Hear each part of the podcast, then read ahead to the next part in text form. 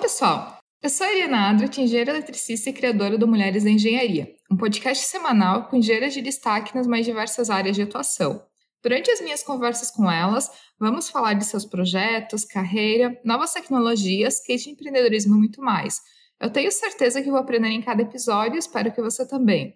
E você pode encontrar e seguir Mulheres da Engenharia no Instagram, no Twitter, no iTunes e no Spotify.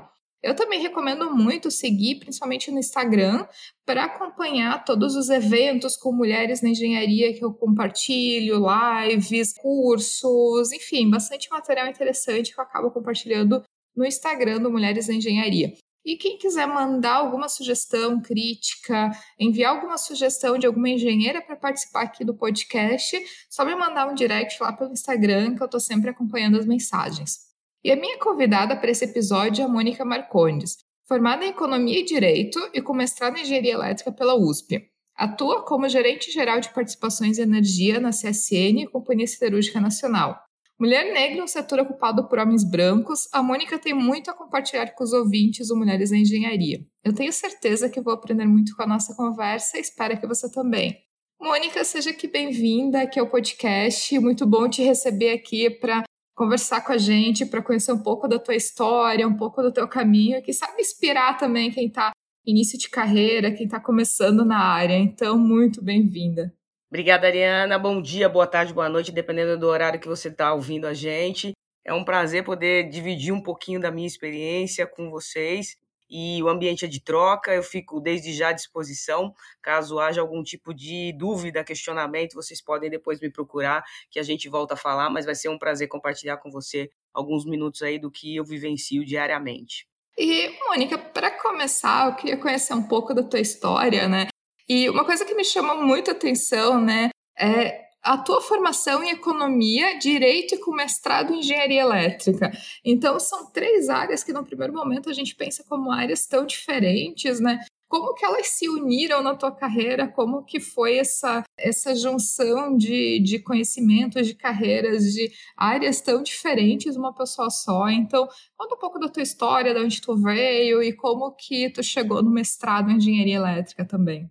A minha vida nunca foi fácil, né? Como uma mulher preta retinta, eu precisava desde o início imaginar o que, que seria interessante para poder evoluir e não sofrer das mesmas mazelas que minha mãe sofria. Eu sou a, a mais velha de três irmãos, eu tenho dois irmãos homens, e eu lembro quando a gente era pequeno, minha mãe sempre orientava a gente que a gente tinha que estudar estudar e, e, e para tentar ser alguém e não, não ser subjugado pela sociedade que sempre apartava a gente ou não nos inseria nos contextos em que é, poder era destacado ou que alguma remuneração melhor era, era uma prioridade. E eu aprendi muito com a minha mãe que o estudo ele poderia trazer para a gente uma perspectiva de vida melhor e ela é uma funcionária pública. Então, quando a gente começa a analisar a sociedade é, com esse recorte racial, a gente vê muitos é, negros em postos públicos, porque querendo ou não, um concurso público ele não te limita pela cor, e sim pelo conhecimento que você demonstra nos testes que são é, dados, né? E então, se você nunca percebeu isso, é, comece a observar. É, o processo de observação é, é muito interessante no nosso processo de autoconhecimento. E aí, eu é, fiz um colégio técnico, eu também tenho um técnico de contabilidade para começar a trabalhar num banco. Comecei minha carreira trabalhando no Banco Itaú. E eu lembro quando eu terminei meu colégio técnico, minha mãe falou: você precisa estudar, porque senão você não vai chegar a lugar nenhum. E se for o caso, já começa a pensar em concursos públicos para você poder é, se familiarizar e aí ver o que você vai querer fazer da tua vida. E aí eu escolhi economia, né? Acho que não senso total, né? Porque eu nunca vi um preto na economia e falei, não, eu não gostei tanto da contabilidade, porque é uma coisa é, muito cara crachá, eu quero fazer alguma coisa diferente, eu me, me autodesafiando. Fui fazer economia na Universidade Mackenzie e pensando em passar num concurso público assim que tivesse a oportunidade e prestei um concurso público e passei em três concursos de primeira. O primeiro foi da Sabesp, que é a companhia de água aqui de São Paulo, o outro foi a Eletropaulo, que é a companhia de energia, e no Tribunal Regional é, do Trabalho. E eu lembro que conversando com a minha mãe, que sempre foi minha referência, ela falava assim: ah, desses três eu acho que o, único que, vai, que não vai ser privatizado vai ser eh, a Eletropaulo, né? Lei do engano. Foi o único que foi privatizado, mas enfim, minha carreira começou ali e entrei na área comercial, primeiro para trabalhar com pequenos é, consumidores, e eu lembro que entrei já numa Eletropaulo, mesmo trabalhando na área comercial, é uma empresa extremamente branca, extremamente masculina, extremamente de heterossexuais e cisgênero, e, e eu lembro que nessa época o pessoal falava que se eu não ao longo do tempo da minha profissão, se eu não me aperfeiçoasse, não fizesse nada para mudar a situação, um economista não duraria muito naquela empresa era um processo de transição que estava acontecendo na época. É, a Eletropaulo foi privatizada, vieram para cá franceses e americanos que dividiram a empresa em setores. E nessa época eu comecei a fazer um mestrado com uma, uma aluna especial, Instituto de Eletrotécnica e Energia na USP, e não consegui um orientador na época, mas eu imaginava que era daquela maneira que eu ia conseguir evoluir e logo depois, um, dois anos depois, eu mudei o instituto, fui para a Poli, fisicamente lá na USP, é do outro lado da rua, e um orientador, já sabendo que eu tinha aí mais de cinco, seis anos no setor de energia, ele me convidou para ser uma das orientandas, e aí eu fui fazer o mestrado em engenharia para poder evoluir na carreira, que era o que eu imaginava numa empresa privatizada até então.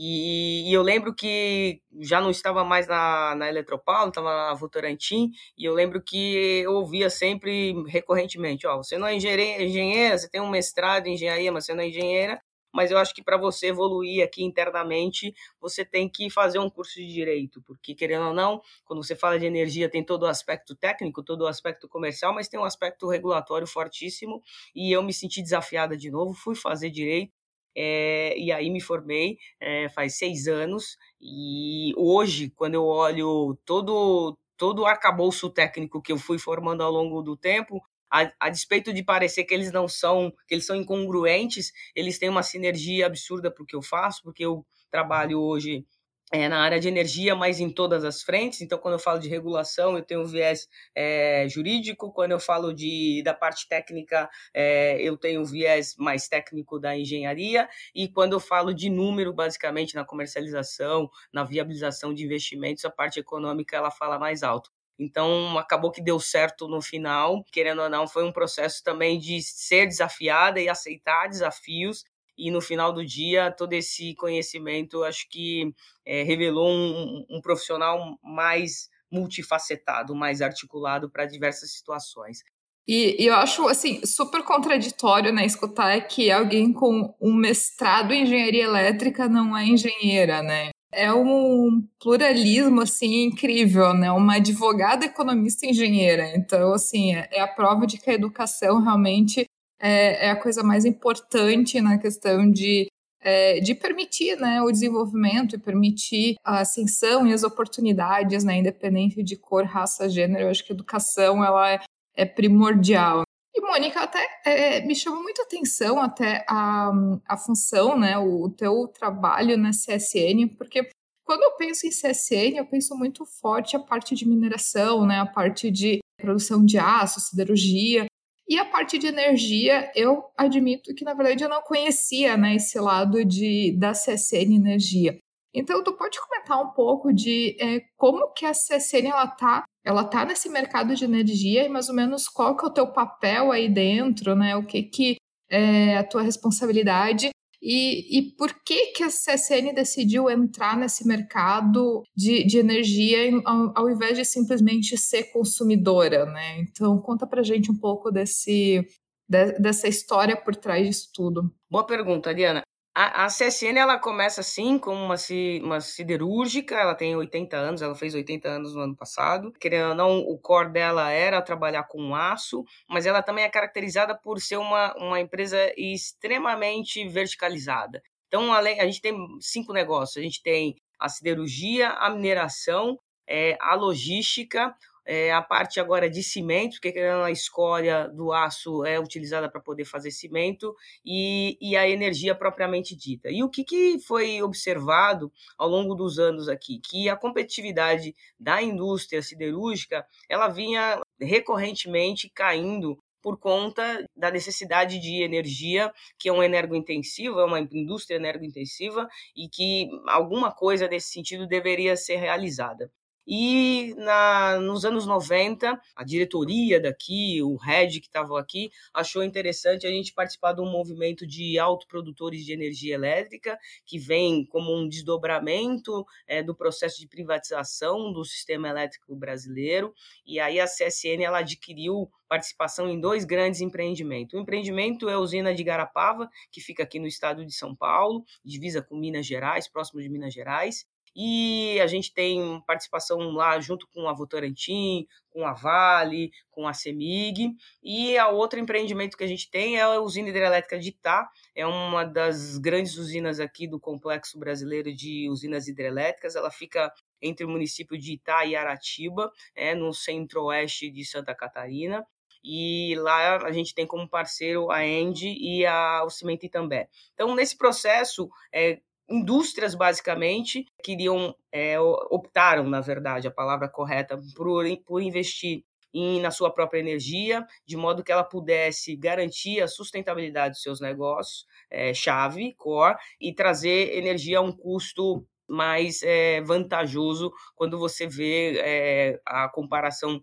do que um produtor é, gera e, e, vende e um, um mercado como se fosse um insumo normal que fica muito à mercê das intempéries, né? Quando a gente fala de energia, a gente está falando basicamente de uma matriz que é 60% de hidrelétricas e que está dependendo de regime de chuvas e de reservatórios e, querendo ou não, o preço da energia tem uma volatilidade muito grande. Mas eu, nesse contexto, trabalho da seguinte maneira, é, só para vocês terem uma ordem de grandeza, hoje a CSN é a quinta maior consumidora de energia é, do Brasil, ele equivale ao estado de Sergipe, é, são meio gigawatt médio mensais que a gente tem. Lá no nosso maior site, que é o da siderurgia, a gente tem uma termoelétrica de 230 megawatts de potência instalada, que utiliza gás de processo na produção é, do aço. E a gente, é, nas participações que a gente tem nas usinas, hoje a gente tem mais 200 megawatts médios, e então é, a gente ainda vai para o mercado, porque esses 500 são líquidos, a gente vai para o mercado para comprar ainda quase 50% da nossa energia e com as intempéries é, que são desdobramentos de, de um sistema é, basicamente hidro, hidrotérmico, né? E aqui a, o meu desafio é tentar acoplar o que a gente tem nos negócios com o pulmão, que é essa central termoelétrica que tem é, em Volta Redonda na usina Presidente Vargas, e ir buscar no mercado as, menor, as melhores opções de compra de energia para poder trazer para cá um custo médio que seja atrativo e que mantenha a competitividade da indústria. A gente já vê muitas indústrias que são primas é, da, da CSN de alguma maneira, já trabalhando com mesas de energia, então é, com um volume de geração muito maior do que da capacidade da indústria. Então hoje elas não, não estão tão somente internalizando a energia na base da sua indústria, mas também vendendo. Isso é um, uma perspectiva que a gente tem é, muito sólida aqui no Grupo CSN. A ideia é começar a investir em energia renovável para a gente trabalhar com um excedente, priorizando, obviamente, um negócio de siderurgia e mineração, mas indo comercializar eventuais excedentes e ganhar dinheiro efetivamente com esse tipo de transação. Mas hoje, é, para vocês terem uma ideia, é, CSN ela consegue manejar de uma maneira eficiente é, a energia que ela gera é, nesse conglomerado de uma maneira eficaz. E a gente tem alguns desafios também para o ano que vem, principalmente quando o preço começa a ser horário e a gente vai ter que tentar acoplar e tentar eficientizar esse uso da energia a partir das, das horas do dia, verificar aí qual que seria a melhor maneira, se você usa a sua energia de autoprodução é, em determinado horário, se você compra num determinado horário que vai estar tá mais barato, a gente está experienciando isso, mas o ano que vem, 2021, vai ser um marco para o setor elétrico e eu espero que as indústrias possam, de alguma maneira, é, se manter competitivas né, frente ao mercado internacional com essas alternativas que o mercado de energia vem acoplando diariamente no seu processo de internalização de, de energia para consumo próprio. Mônica, duas perguntas. A primeira, para quem não é da talvez da área, não conhece tanto como que é a operação né, de uma siderúrgica, por que, que a CSN ela acaba tendo um consumo tão grande de energia a ponto é, de ser o quinto maior consumidor no Brasil?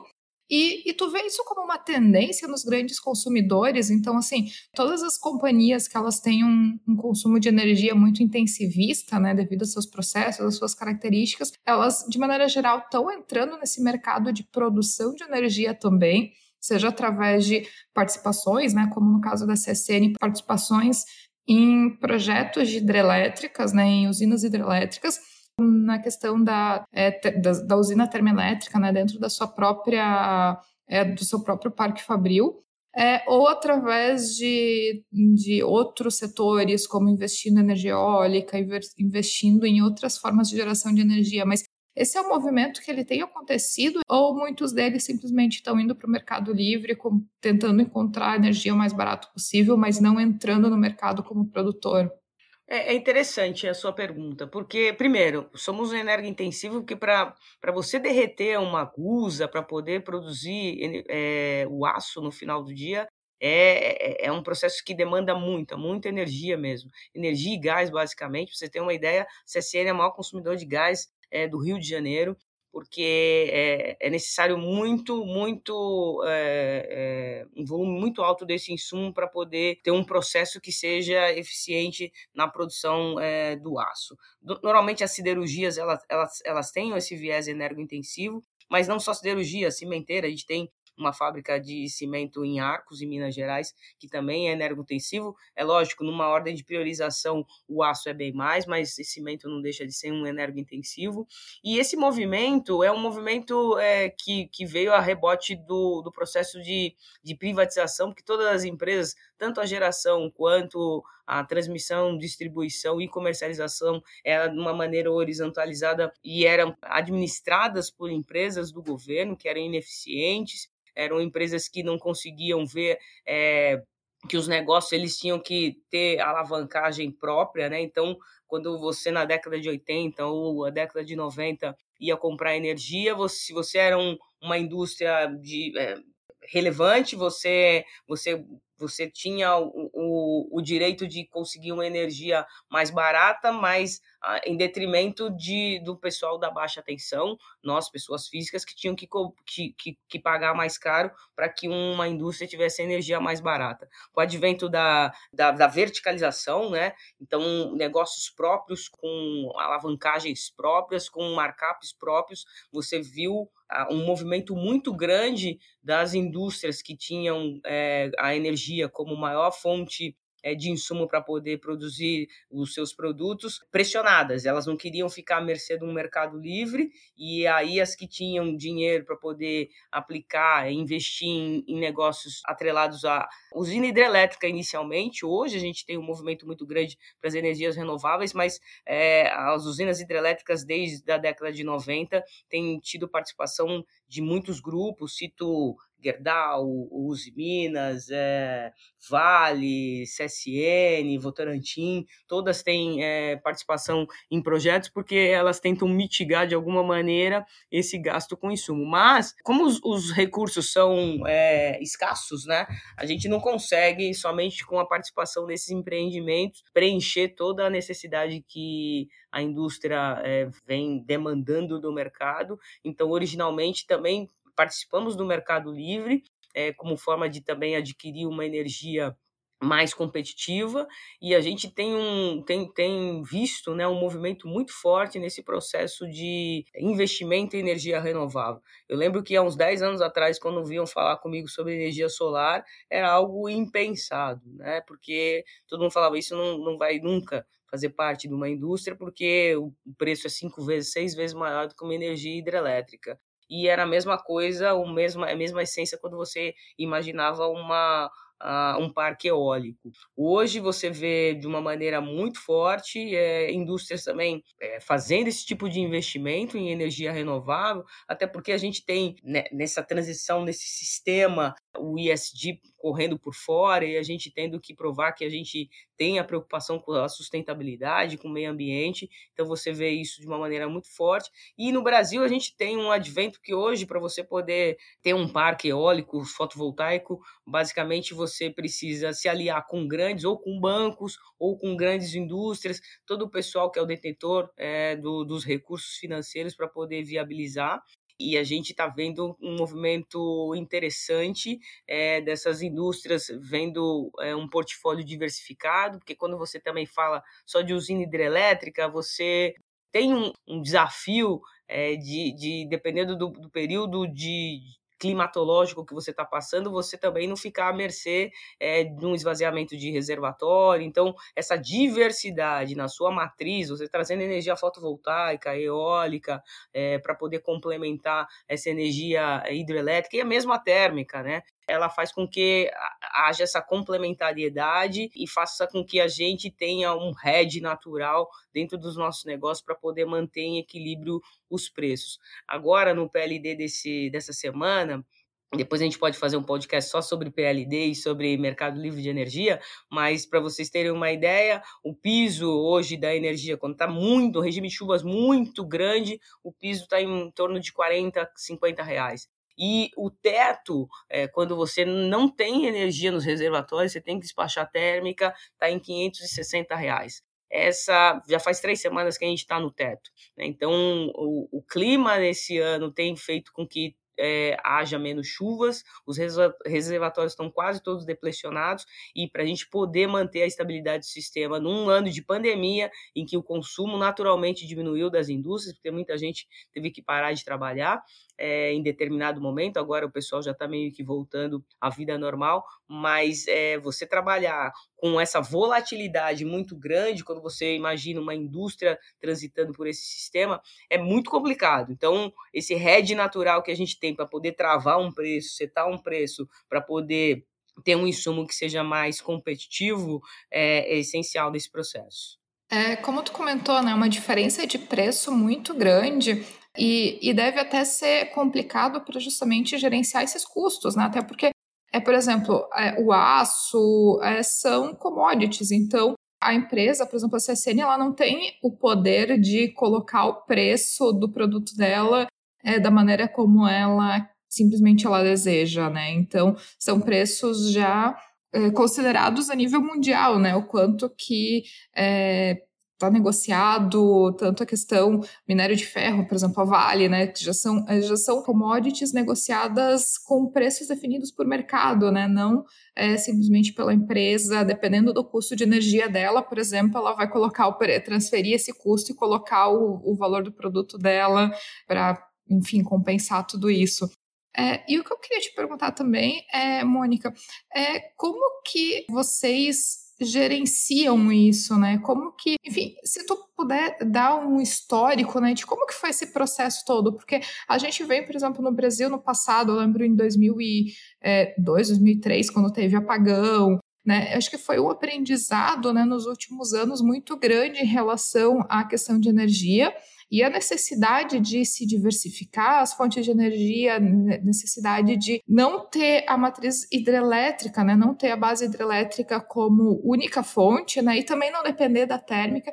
Então, eu queria é, que tu desse um, um histórico assim, de como é que foi esse aprendizado ao longo dos anos até chegar no ponto que a gente está hoje, que talvez já se tenha uma consciência dessa diversidade de, de matriz energética que é necessário, já tem a possibilidade de que as renováveis elas estão competindo com preços que são iguais ou até mais baratos que a hidrelétrica. Então, como que foi todo esse caminho para chegar onde se está hoje é, na questão das empresas vendo a necessidade né, de terem essa participação também no mercado de energia, até porque elas são grandes consumidoras, né? E, enfim, todo esse histórico de, de como é que foi esse processo de maturidade dessas empresas. É interessante a sua, a sua pergunta. Primeiro, é exato, essa, esse conceito de commodity que você tem um preço dado é, pela, pela oferta e pela demanda do insumo é, no mercado internacional é, é exatamente o que a gente vive aqui diariamente.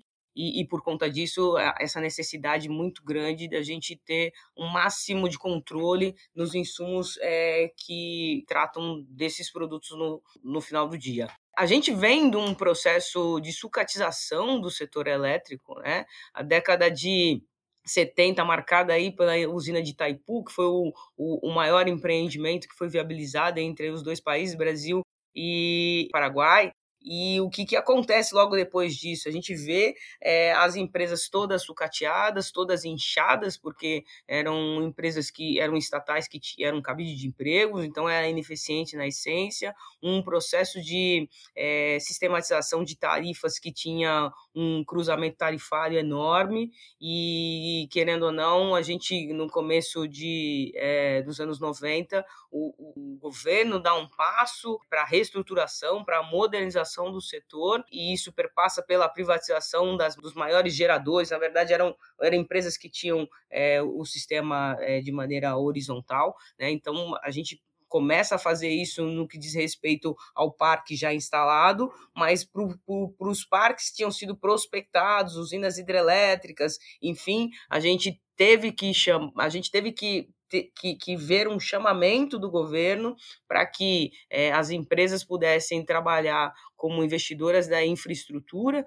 para poder viabilizar o, o processo de é, construção dos grandes empreendimentos que não eram empreendimentos baratos e o governo não tinha necessariamente os recursos para poder colocar eles de pé. Vou dar o exemplo de Itá. Itá era uma empresa do grupo Eletrosul, no, no sul do Brasil, e eles não tinham, eles tinham a concessão, mas eles não, não conseguiam colocar o empreendimento de pé, e por isso que houve o chamamento é, de, todo, de todo o parque industrial industrial para ver quem que é, se arvoraria, então, até então era um, era um, era, era um bid que estava sendo feito para que pudesse viabilizar. É, Itá foi uma das, das primeiras usinas que foram construídas com a participação da iniciativa privada. Então, a gente iniciou esse processo é, em meio a um, a um descrédito imenso de como que o parque industrial poderia crescer se não tivesse o insumo básico, que era energia, como pujante, é, sendo acelerado, sendo modernizado, sendo reestruturado. Então isso foi, é, foi algo que foi trazido pelo governo e a indústria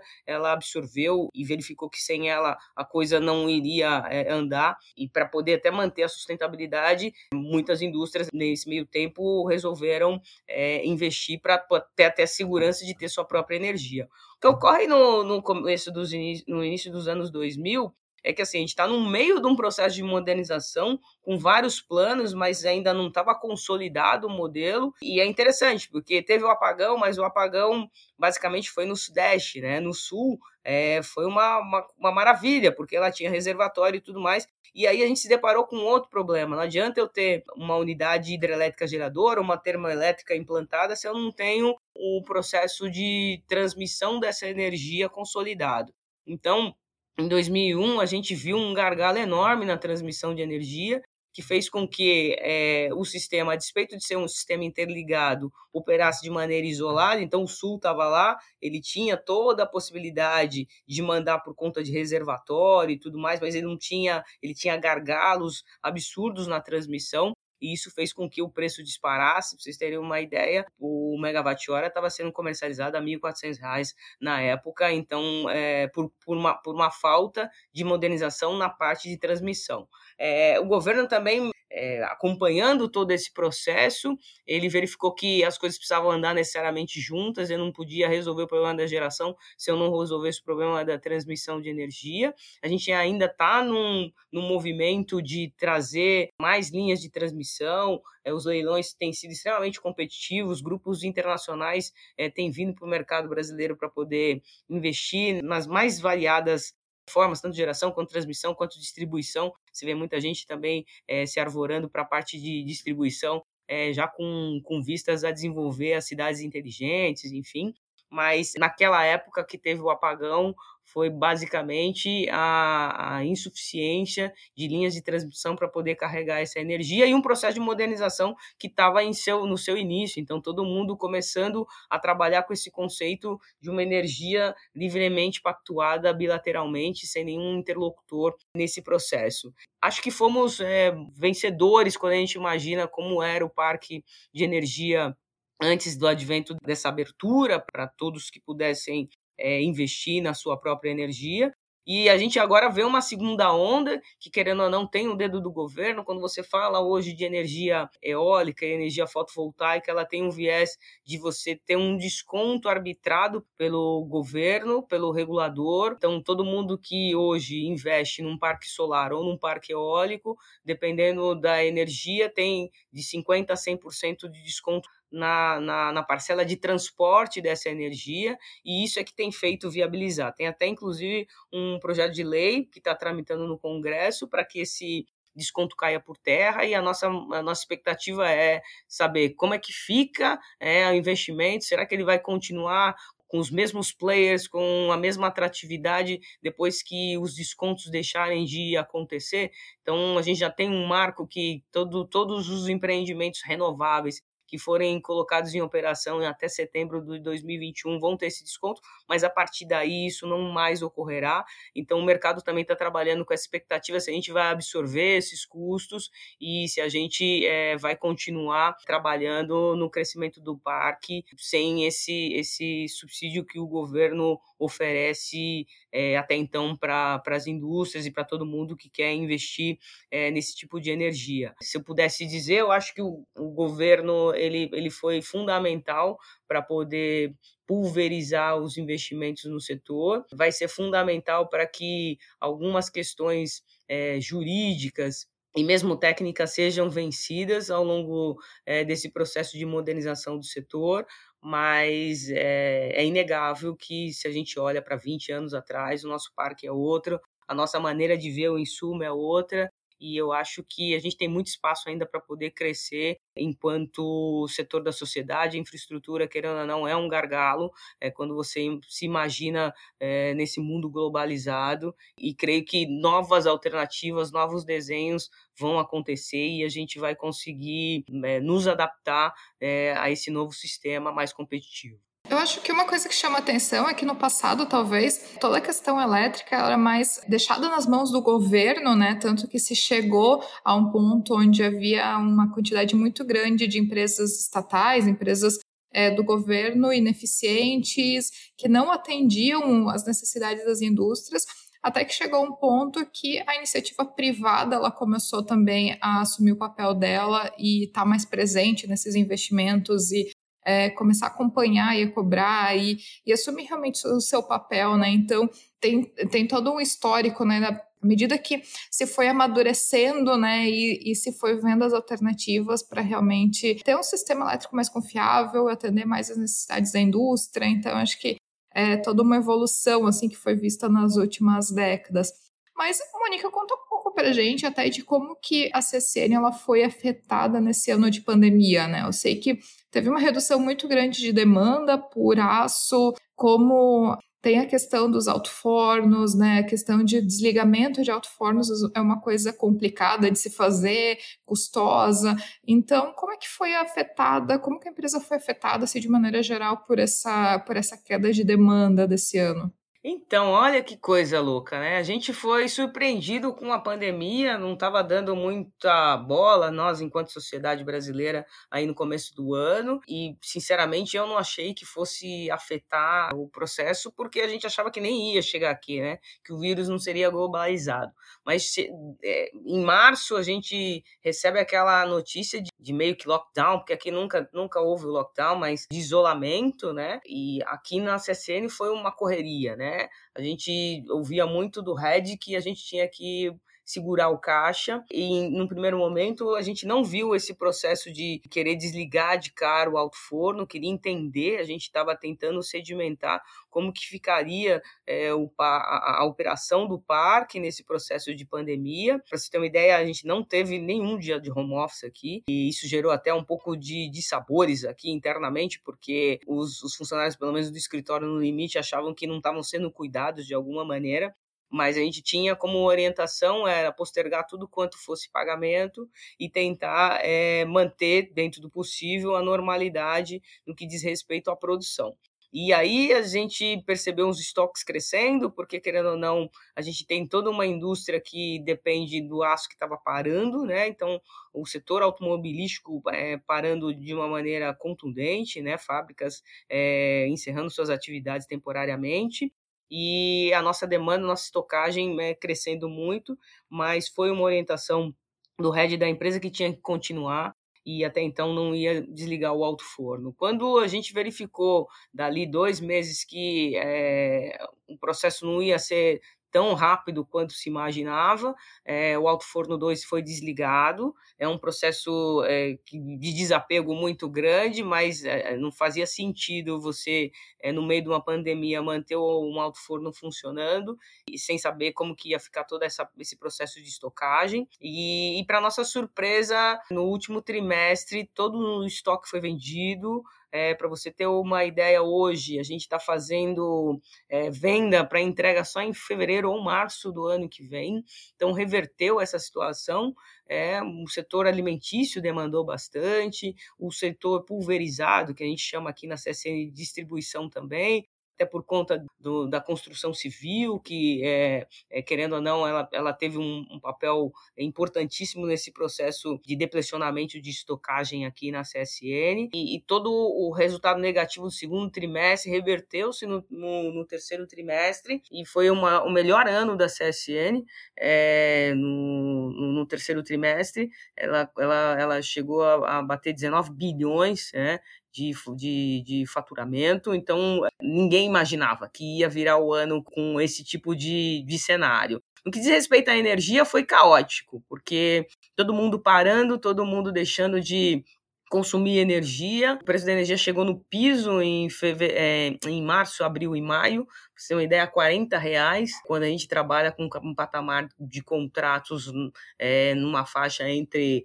é, 150, 200 reais. Então, a gente comprado no mercado e tendo que vender por é, um terço do preço, né, tendo um prejuízo astronômico. E a gente está tentando reverter agora, porque no caso da CSN, por conta do excedente de contratos, agora vai tentar reverter um pouco do prejuízo, porque o preço está lá no teto, e aí vai dar para fechar o ano, eu acho que zerado, netado. Mas é, não era um um, não era esse cenário que a gente via lá em fevereiro, março, e infelizmente é, reverteu-se favoravelmente é, para os grupos industriais é, que estão trabalhando com esse insumo. Hoje, cimento, que é um, um, um insumo que a gente produz aqui também, tá com as vendas aquecidíssimas. Então, fábricas que não estavam rodando 24 horas por dia, rodando agora 24 horas por dia. Então foi uma surpresa agradável aí ao longo do terceiro trimestre esse movimento contrário ao que a gente estava imaginando originalmente. E, e, Mônica, outro aspecto que eu acho interessante a gente comentar, que talvez muitos dos ouvintes nunca ouviram falar, é como que funciona uma mesa de operações de energia, né? Eu sei que é uma área que tu tem um pouco de tu tem conhecimento, então conta pra gente como é que funciona essa parte de negociação de energia, como que se compra, vende. Acho que é, é, algo assim bem, bem curioso saber como que, como que se opera no mercado. Querendo ou não, a gente basicamente, quando começou a tratar de energia, fazer a gestão de energia nos grupos industriais, eu quando estava na Votorantim, é, e depois aqui na CSN, a gente tinha como, como premissa garantir o suprimento da energia. Mas com o advento de chegarem novos players de fora do Brasil, internacionais, trazendo conceitos que hoje são é, largamente disseminados na Europa, nos Estados Unidos, é, de compra e venda por minuto, por hora, a gente começou a mudar o nosso conceito de energia e tentar tra trazer eficiência para o nosso processo de negociação e de gestão na compra e venda desse insumo. Então, há uns cinco anos atrás, iniciou-se um processo de é, comercializadoras de energia é, que basicamente linkam o gerador com o consumidor final, fazendo essa intermediação com mesas, é, como se fosse um, uma mesa de mercado futuro, é, trabalhando com, com a energia, fazendo essa, essa compra e venda. Mas logo a indústria ela, ela, ela se deu conta que ela poderia fazer isso. Ela não precisaria necessariamente de um comercializador fazendo isso para ela. Se ela tivesse uma estrutura em que ela pudesse verificar como é que estava basicamente chuva, vento, preço futuro de energia e a nós como consumidores finais, como que estava a nossa carga, a gente conseguiria traçar um mapeamento que pudesse verificar como eu atendo da melhor maneira a carga e eventualmente vendo essa energia. Então, através de modelos estatísticos matemáticos, a gente começou a trazer esse conceito para cá, para a mesa de gestão da energia, tentando na indústria com esse viés de diminuir cada vez mais o custo desse insumo. Então, em primeiro lugar, aqui na CSN, obviamente, vem a energia de autoprodução que, que tem um menor custo atualmente, mas os contratos bilaterais, basicamente, eles, eles são naturalmente trocados. Você tem um, um processo de queda de preço, você tenta vender o que você tem, você compra mais barato para tentar otimizar, mas tudo isso dependendo de uma aposta, né, Ariana? A gente não consegue fazer isso com 100% de certeza. Então a indústria eu vejo muito ainda tá testando a temperatura da piscina, sabe? Essa coisa de você não pular diretamente, coloca o pezinho lá, vê se se faz sentido, se não faz sentido. Querendo ou não, tem heads que eles, eles acham que isso é muito financeiro, que eles querem trabalhar só com feijão com arroz mesmo, mas você vê, vê os bancos agora se dando conta de que somos consumidores potenciais, mesmo pessoas físicas, daqui a cinco anos mais ou menos, todo mundo vai ter a liberdade de escolher de quem vai comprar sua energia, e os bancos de olho nesse mercado pulverizado é, têm entrado de uma maneira contundente no mercado de energia e às vezes até é, participando de empreendimentos renováveis para poder ter algum excedente próprio que, pode, que possa ser negociado com os consumidores finais. Então, a gente vê uma evolução desse mercado que eu acho que vai chegar a transacionar tanto quanto a bolsa de valores por conta do volume e querendo ou não é um, é um insumo essencial para a vida hoje, atualmente. E se você imagina todos esses aparelhos elétricos, as smart cities, eu acho que a tendência é a energia cada vez mais ser crucial nesse processo, mas os bancos eles têm entendido de uma maneira um pouco diferenciada porque eles têm mais apetite ao risco do que as indústrias. Mas as indústrias têm se articulado muito bem e têm se posicionado têm comprado posições a partir do que elas veem que vai ser o factível para ela no longo prazo e o que o mercado está operando. É, eu sei que hoje em dia é tudo digital, enfim, é, mas eu sempre penso assim, como era como a negociação na bolsa nos anos 20, 30, com todo mundo em volta da mesa, alguém num quadro negro marcando, recebendo os papeizinhos e marcando qual era o preço da ação. Então, é da mesma maneira de energia. Então, é, é muito engraçado como a gente ainda tem essa, essa memória, né? Eu sempre penso quando falo de mesa de operações, de energia, de bolsa de valores, que seja, é, como era na época manual, assim, né? Claro que hoje é tudo automático, é tudo muito mais digital, né? Mas é, é engraçado fazer essa, essa analogia. E, Mônica, acho que é outro tema que a gente acaba tendo que, que, que, comentar aqui, porque eu acho que a gente ainda tem um longo caminho pela frente, é a questão de ter você como uma referência de uma mulher negra numa posição de liderança dentro de uma grande empresa, né?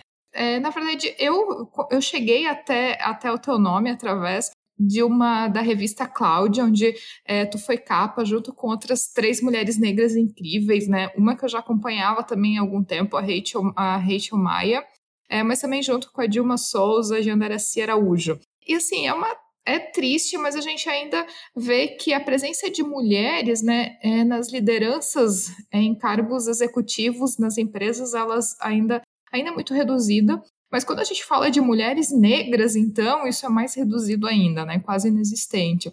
Então eu queria que é, tu comentasse um pouco assim, é, o que que tu acha que foi decisivo na tua carreira para que tu chegasse aonde tu tá, né? Porque a gente sabe que existe uma barreira muito grande na ascensão de mulheres, principalmente mulheres negras, que quando a gente pensa na sociedade, né, infelizmente ainda tem é, muito essa questão do homem branco no topo e a mulher negra na base. Então, ascensão dentro das empresas ainda é algo muito que acontece, infelizmente, de uma maneira muito rara ainda. Então, eu queria que tu comentasse o que, que tu acha que foi decisivo, que te permitiu chegar e ocupar esse espaço onde tu está hoje. E também falasse um pouco, né, deixasse um recado para talvez outras mulheres negras que estão início de carreira, estão ainda na faculdade, que a gente sabe que passa por muitos absurdos, mas que eu acho que talvez a tua carreira ela possa servir de inspiração para essas outras mulheres. Então, eu queria que tu comentasse, desse umas dicas e falasse como que tu chegou aí, até para a gente saber um pouquinho da receita e poder compartilhar o segredo para quem está ouvindo eu acho, eu acho que assim, a gente não. Eu, eu, não sou exemplo, eu acho que posso inspirar em alguns aspectos que às vezes eu até sofro críticas, inclusive da minha mãe. Minha mãe fala que eu sou muito revoltada, né? Eu tenho para mim que eu sou bélica na essência, porque querendo ou não, se eu não fosse belicosa de alguma maneira, eu não tô falando bélica de querer bater em todo mundo, não. Ser bélica é de me posicionar, de falar o que eu penso, de, de exteriorizar a minha indignação. Várias vezes eu, eu não é porque eu sou gerente geral da CSN que eu não sofro racismo, continuo sofrendo racismo todos os dias. Às vezes não é por uma fala, às vezes é, às vezes é um tratamento, às vezes é um olhar que você fala assim, por que, que ele tá, por que, que ele tá me condenando, ou por que, que ele não tá, ele, ele, ele não me aceita no lugar tô. Muitas vezes eu tenho olhares assim que fala assim, você não deveria estar aqui, mas isso hoje, lá no começo da minha carreira, eu acho que me afetava mais. Hoje não me afeta. Eu acho que é uma mola propulsora para isso estar nos lugares mesmo. Eu acho que mulheres, independentemente do recorte racial, elas têm que se posicionar, elas têm que fazer valer o direito delas. Eu acho que teve tanta mulher incrível que passou por esse mundo para poder pavimentar uma, uma, um, um, local em que a gente pudesse trans, andar e, e, e, e sem, sem, maiores problemas, elas sofreram muito mais que a gente, então cabe a nós, né? não é mais do que a nossa obrigação deixar mais pavimentado ainda para essas meninas que estão chegando aí, e foi muito interessante, a Cláudia saiu faz uns 10 dias, mas como a gente, é, como a gente vira referência para as pessoas, né, como essa representatividade importa, agora falando um pouco do recorte racial, ver mulheres negras entrando no meu LinkedIn e me dando parabéns e falando que agora elas acreditam, para mim é essencial. Eu não quero ser famosa nem nada, eu só quero que as minhas sobrinhas, os filhos de todo mundo que está ouvindo, é, possam verificar que é possível também, que a gente não pode se adequar a um status quo só porque disseram para gente que esse é o, essa é a melhor maneira de a gente viver a nossa vida, né? Então, quando eu olho para trás, eu fui fazer uma faculdade que eu nunca vi um negro, né, é, numa posição como um economista, chefe de um banco, banco ou de uma empresa, mas eu queria, na minha cabeça, é, eu queria ser alguma coisa e não, não tinha quem falasse para mim que não ia dar certo. E toda vez que fui desafiada, primeiro por homens brancos, é, heterossexuais, que falavam que eu não ia ser ninguém lá dentro da, da, da Eletropaulo, e fui fazer um, um mestrado e me desafiei, né? É, e mostrei que mais do que para eles e para mim que eu tinha capacidade de desenvolver aquilo de alguma maneira e depois com o direito foi a mesma coisa. Então, se autodesafiar a todo momento e, e eu acho que também se, se, se envolver com outras pessoas que têm a mesma a mesma ideia, a mesma perspectiva de sociedade, de mundo, né? Um mundo que seja mais inclusivo, que te respeite, né? Respeite pelo, pelo que você é, não pela melanina que você tem no corpo,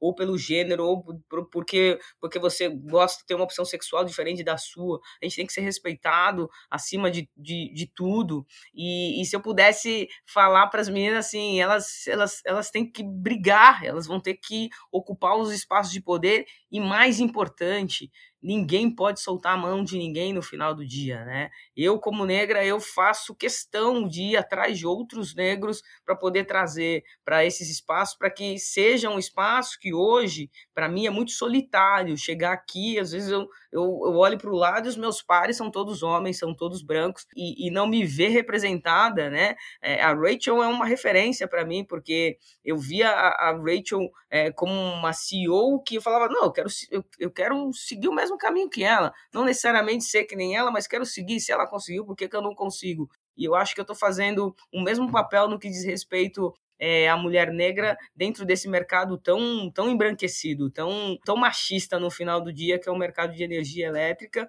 A gente está começando a mudar esse jogo e que, assim, que a gente possa mostrar muito mais mulheres poderosas, eu tenho certeza que é, tem muito mais, né? Eu sou só mais uma, é, mas que elas são invisibilizadas, querendo ou não, é, o, o, nosso dever é visibilizar todos, né? Não só uma parte daquelas pessoas que parecem com você, mas todos, todos que fazem com que é, a, a gente continue é, a, a, deixar esse setor forte, que, que a gente dê visibilidade para os trabalhos que são é, executados, para as pessoas, que a gente é, agradeça essas pessoas porque são e como elas estão fazendo o máximo delas no papel que elas se propuseram a fazer, para mim é essencial. Eu, eu vou, vou volto lá na minha na minha infância, em que eu ligava a televisão e não via um comercial com negro, eu não via uma apresentadora de televisão negra, eu não via nenhuma referência. A referência que eu começo a ver né, na minha adolescência, primeiro com Mandela, que era um negro que estava preso, e depois, muito depois, né, mais modernamente, o Obama sendo o presidente dos Estados Unidos. Né? A gente precisa se ver mais nos lugares. Eu lembro que há uns 15 anos atrás eu fui para os Estados Unidos e eu encontrei com um sociólogo lá, e o sociólogo falou assim: ah, eu fui para o Brasil, mas parece que no Brasil é a Suíça, porque eu ligo a televisão, só tem loiro, né? É, mas eu ando na rua e vejo os negros. Então, há 15 anos atrás, as pessoas vinham para cá e achavam estranho na hora que elas ligavam a televisão. Por que, que a gente pode, por que, que a gente que está aqui está vendo que a realidade não é essa que a gente vê na televisão, a gente normaliza isso como se fosse algo que é do jogo, né? Então, que a gente possa se indignar, que a gente possa é, mudar a vida das pessoas, as pessoas que estão em carga de liderança, que possam verificar que a, a, diversidade não é só uma questão de justiça, é uma questão de inteligência também que tem que trazer para os negócios. Se você tem cinco homens iguais, do, da mesma universidade, do, do, mesmo ciclo cultural, vão, vão sempre trazer os mesmos resultados, né? Então, a diversidade, ela ela, ela eficientiza o teu negócio, ela otimiza, ela, ela reflete em, em lucro para as organizações. Priorizar a mulher é priorizar a maioria. Não nos esqueçamos que somos mulheres é, e negros, somos maioria nesse país e somos minorizados por um discurso eurocentrista que fizeram um dia a gente acreditar nele. Então, que a gente possa cada vez mais ficar perguntando o porquê das coisas e, e se posicionar e se aliar com pessoas que pensam que nem a gente para a gente poder evoluir, porque eu não vou romantizar, não vou falar que é bonitinho, que não, é, é pesado, é porradaria o dia inteiro, mas no final do dia, você saber que você fez parte de um processo evolutivo para todos, para mim é, o, é transformador. Eu acho que a gente tem que chegar no momento, né? Eu sempre escuto o, o Edu Lira, da Gerando Falcões, falando que ele quer mandar a favela para o museu, né? É, eu espero que a gente chegue um dia que a gente possa mandar o racismo, o preconceito para o museu também, que isso não seja mais é, motivo de conversa, porque já é assunto superado. Então, ainda está longe, é, mas eu espero que esse dia, esse dia chegue. E um recado para os ouvintes: quem quiser ver na íntegra essa matéria da revista Cláudia, que está essencial, está muito é, incrível. Vou deixar o link nos comentários do podcast, então acessa lá. Vou também deixar os contatos da Mônica, então quem quiser mandar uma mensagem para ela também fica à vontade. Tenho certeza que a Mônica vai responder com muito carinho. É, e até para a gente finalizar aqui, Mônica, eu queria que, é, enfim, tu deixasse agora uma mensagem final, uma dica de carreira, enfim, algum, é, alguma dica até para não só para as ouvintes mulheres, mas também para os ouvintes homens que nos escutam. Então, essa mensagem final, esse espaço é teu agora. Primeiro, queria agradecer a oportunidade de poder exteriorizar um pouquinho do que é meu mundo aqui, que, é o que é o meu dia a dia. Eu, eu, eu não gosto muito de clichês, mas é, se eu pudesse falar, faça o que você gosta de fazer, vai atrás do teu sonho, é, não deixe que nenhum obstáculo ou qualquer referência que façam negativa a teu respeito possa ser maior do que você. Acho que nesse processo, quem manda na tua vida e nas, e, e nas, nas suas posições, nas suas colocações, nos seus passos é você, né? Que ninguém é cerceia o direito de sermos quem somos é, no final do dia. E eu gosto muito de uma, de uma frase do Emicida, agora falando especificamente para o povo preto, é igual a mim, que assim, é, no caminho da luz todo mundo é preto, né? Que possamos é, ver além do que a gente é personificado, né? Que sejamos seres humanos querendo uma sociedade melhor para mim, para os meus filhos, para os meus netos, e que a gente não tenha que estar tá falando disso recorrentemente, né?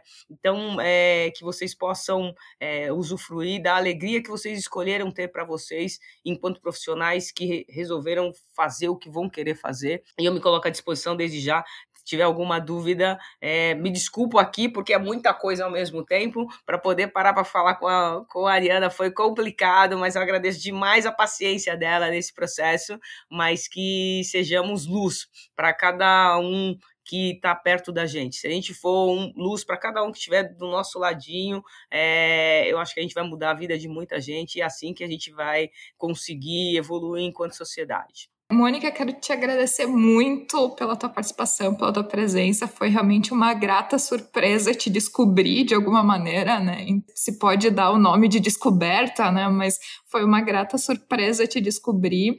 É, então, quero te agradecer muito né, a, tua, a tua disponibilidade, a tua paciência, te dar os parabéns também por essa carreira incrível, super diversa, né, desde a sua essência. Enfim, muito obrigada por, por participar aqui do Mulheres em Engenharia. Obrigada mais uma vez e tamo junto. Precisou, pode chamar. E se você que está ouvindo tiver algum comentário, crítica ou sugestão, só me enviar um comentário lá pelo Instagram do Mulheres da Engenharia, que é o arroba Mulheres da Engenharia. E se você gostou desse episódio, ficarei muito feliz se puder compartilhar com outras pessoas que podem gostar também. Um abraço e até o próximo episódio.